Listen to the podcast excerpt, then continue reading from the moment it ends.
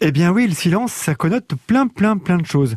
Euh, le silence, déjà, c'est le pendant euh, du, du, de la parole. C'est-à-dire que euh, s'il n'y a pas de silence, il n'y a pas de parole quelque part. C'est un petit peu, voilà, le, le, noir et le blanc, le jour et la nuit. Voilà, c'est un peu le pendant du langage.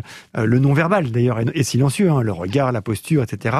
Le non-verbal, c'est 80% de la, de la, communication et c'est silencieux la plupart du temps. Mmh. Chez les enfants, le silence, ça peut aussi être un moyen de se réfugier. Pour beaucoup d'enfants qui sont timides, qui sont introvertis, vont utiliser le silence pour se préserver, hein, pour euh, ne pas se faire remarquer, par exemple, etc. Euh, le silence, eh bien, en psychologie, on, on, peut le voir de différentes façons.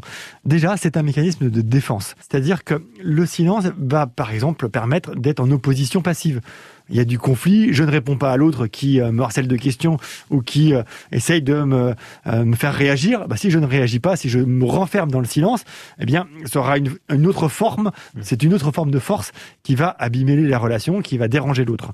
Voilà, l'opposition passive. Le silence aussi, en thérapie en tout cas, on peut aussi l'entendre comme un mécanisme de défense qui, pourrait s'expliquer par je ne souhaite pas dire à mon thérapeute ou je n'ose pas dire ce que j'ai en tête. Je le retiens. Je m'empêche de verbaliser quelque chose qui, à mon sens, est important, mais j'ai soit honte, soit peur d'aborder le sujet, ou soit je suis pas prêt à l'aborder tout simplement.